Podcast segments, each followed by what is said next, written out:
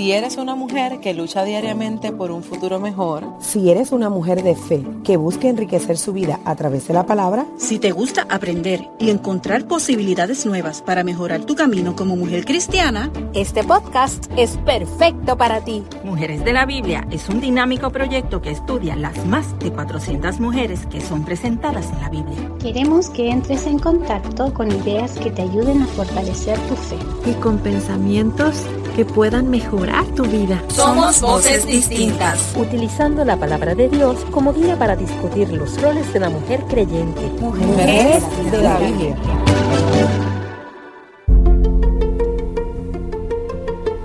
Hola, hola. Es Mayra Astacio. Una vez más, bienvenidos a Mujeres de la Biblia. Si aún no lo has hecho, te invito a que nos sigas en nuestras redes sociales en Facebook e Instagram, asimismo Mujeres de la Biblia. En estos podcasts que compartimos te darás cuenta que cada mujer de la Biblia es una historia diferente y extraordinaria.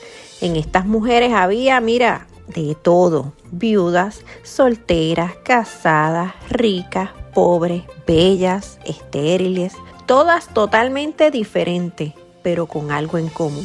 Ninguna de ellas volvió a ser la misma después de conocer personalmente a Jesús. Y yo te garantizo a ti que tú tampoco lo serás después de un encuentro con nuestro Padre. Cuando eso pasa, eso te cambia la vida, eso te sana, te restaura física, emocional, espiritual y hasta moralmente. Créeme que así es. En grabaciones anteriores te hablé de Miriam, de Ana, Febe y hoy hablaré de Juana. Y quizás tú, al igual que yo, te estás preguntando, ¿y quién es Juana? Pues mira, el nombre de Juana significa el Señor da con gracia o la que es fiel a Dios. Y su historia la encuentras en Lucas 8 del 1 al 3 y dice así. Aconteció después que Jesús iba por todas las ciudades y aldeas predicando y anunciando el Evangelio del reino de Dios, y los doce estaban con él, y algunas mujeres que habían sido sanadas de espíritus malos y de enfermedades. María, que se llamaba Magdalena, de la que habían salido siete demonios, Juana, mujer de Cusa, que era intendente de Herodes, y Susana, y otras muchas que le servían con sus bienes. Analicemos esta palabra un momento, pues Juana tiene su historia. A pesar de solo ser citada una vez en la Biblia, la mencionan por su nombre. No decía la mujer de los demonios, la mujer curada, no, no, Juana así que debió haber sido muy reconocida. También la citan como la esposa de Cusa, lo que nos lleva a entender que ella tenía alguna buena posición o Cusa era alguien importante y conocido, si no de otro modo ni le mencionarían. Entiendo entonces que Juana, como esposa de un importante funcionario de la corte, debió haber tenido buena condición social dinero como para viajar y, para contribuir, ¿verdad? Con los viajes que hacía Jesús y sus discípulos, también podemos pensar que quizás no debió haber sido fácil seguir a Jesús teniendo en cuenta que su esposo era parte del gobierno de Herodes. Yo no sé ustedes, pero hasta aquí yo como que reflexionando sobre la vida de ella, su estatus, la Mujer casada, estudiando a Juana, me lo imagino como esta mujer valiente y de carácter. Su marido era administrador de Herodes y ella administradora de los viajes de Jesús y sus discípulos. No cualquier mujer deja, ¿verdad?, su casa para recorrer ciudades, aldeas, predicando, anunciando la buena nueva del reino de Dios. Puedo también quizás imaginar que la relación que ella tenía con su esposo debió haber sido una buenísima, una de confianza, porque él la apoyaba. Juana era judía y yo pensando y estudiando sobre estas mujeres, estas mujeres son educadas con un espíritu fuerte. Ellas son educadas con el modelo de la mujer descrito en Proverbios, que son mujeres cuyos maridos confían en ellas. Esas mujeres son trabajadoras, velan por el alimento, por el vestido, se revisten de fortaleza y de dignidad y están llenas de virtudes. Te invito a que seas también tú como esas mujeres. Vamos, anímate.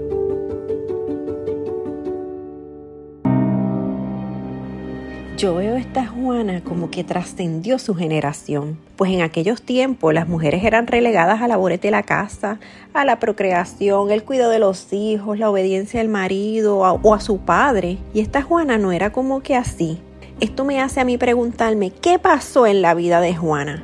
¿Qué movía a Juana? ¿Qué la impulsaba a ella querer ayudar esa causa y ese ministerio? Porque uno a veces no hace las cosas así porque así. A ti te mueve algo, algo pasó en tu vida, algo te impactó para tú a veces dar ese clic y arrancar y hacer algo. Así que algo ella vivió. Y las que hemos experimentado la gracia y el favor de Dios sabemos que luego de un encuentro ya no somos más las mismas. Juana debía estar demasiado agradecida. Y así era. Ya lo verás más adelante. Entonces me pongo yo a pensar, más allá de aportar con dinero, de financiar esos viajes de Jesús, ¿qué más hacían estas mujeres? Yo no creo que solo andaban así, así, nada más. No, nosotras las mujeres no somos de una sola tarea. A nosotras ustedes saben que nos dan pon y terminamos guiando.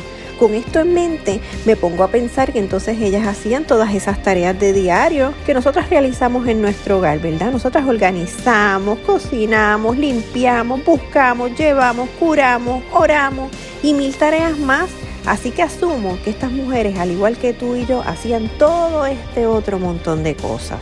La Biblia también nos relata que estas mujeres que acompañaban a Jesús mientras éste iba predicando y anunciando la buena nueva habían sido libradas de espíritus malignos y de enfermedades. Mencionan a María, que es la que llaman Magdalena, y dice que de ella habían salido siete demonios. Y Juana, mujer de Cusa, así que Juana, me imagino, al ella experimentar esa sanidad, vivía entregada y agradecida. En Juana lo que había era un espíritu de agradecimiento.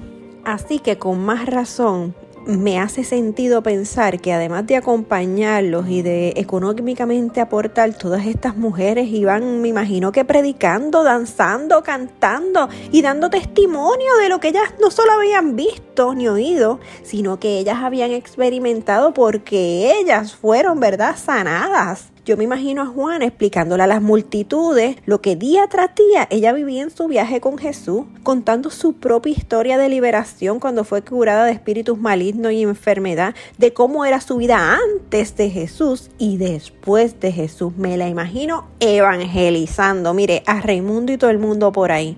Pero como te dije al principio, esta Juana tiene más historias, así que esto continúa. Juana también estuvo, ¿ustedes saben dónde? En la crucifixión y en el entierro. Nos dice Lucas 24 del 1 al 5 lo siguiente. Y el primer día de la semana, muy de mañana, ellas fueron al sepulcro llevando las especies aromáticas que habían preparado, y algunas otras mujeres le acompañaban, y hallaron removida la piedra del sepulcro y al entrar no hallaron el cuerpo del Señor Jesús. Y aconteció que estando ellas perplejas por esto, he aquí se pusieron de pie junto a ella dos varones con vestiduras resplandecientes, y como ellas tuvieron temor e inclinaron el rostro a tierra, estos le dijeron, ¿por qué buscáis entre los muertos al que vive? No está aquí, sino que ha resucitado. Acordaos de lo que os habló cuando aún estaba en Galilea. ¡Wow! Alaba que resucitó y Juana también fue testigo de esto. Ella vio la tumba vacía. Yo me la imagino gritando, no está aquí, no está aquí, resucitó. Como te dije al principio de esta historia, Juana estuvo en todas.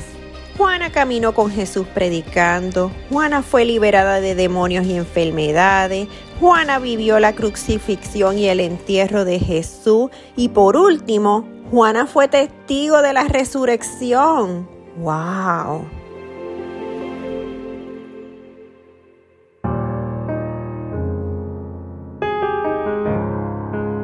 Mire, esto me lleva a mí a pensar en que nosotros nunca sabremos cuánto lograremos o a cuántos impactaremos solo con el hecho y con la decisión de seguir a Jesús.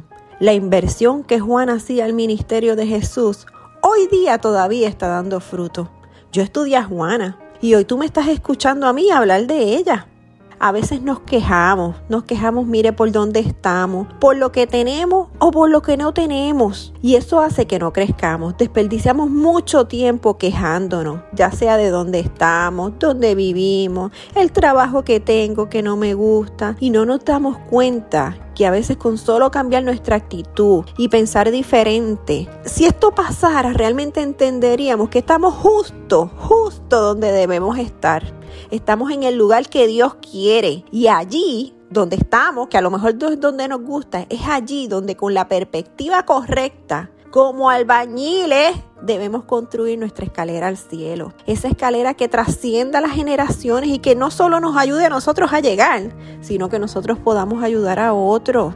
El Salmo 37:23 nos dice, el Señor afirma los pasos del hombre cuando le agrada su modo de vivir.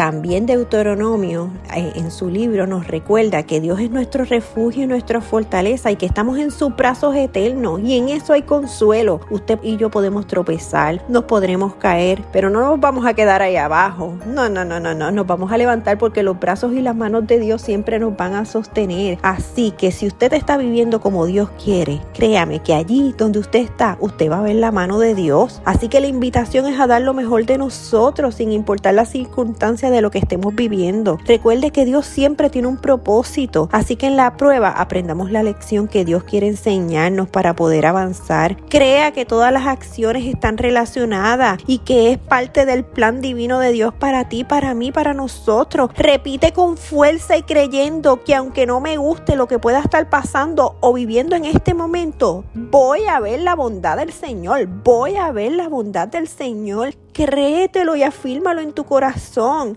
Y para cerrar, quiero decirles una reflexión que hemos escuchado muchas veces por ahí, ¿verdad que sí? Que donde quiera, donde quiera que Dios te haya puesto, florece. Dios les bendiga. Les amo.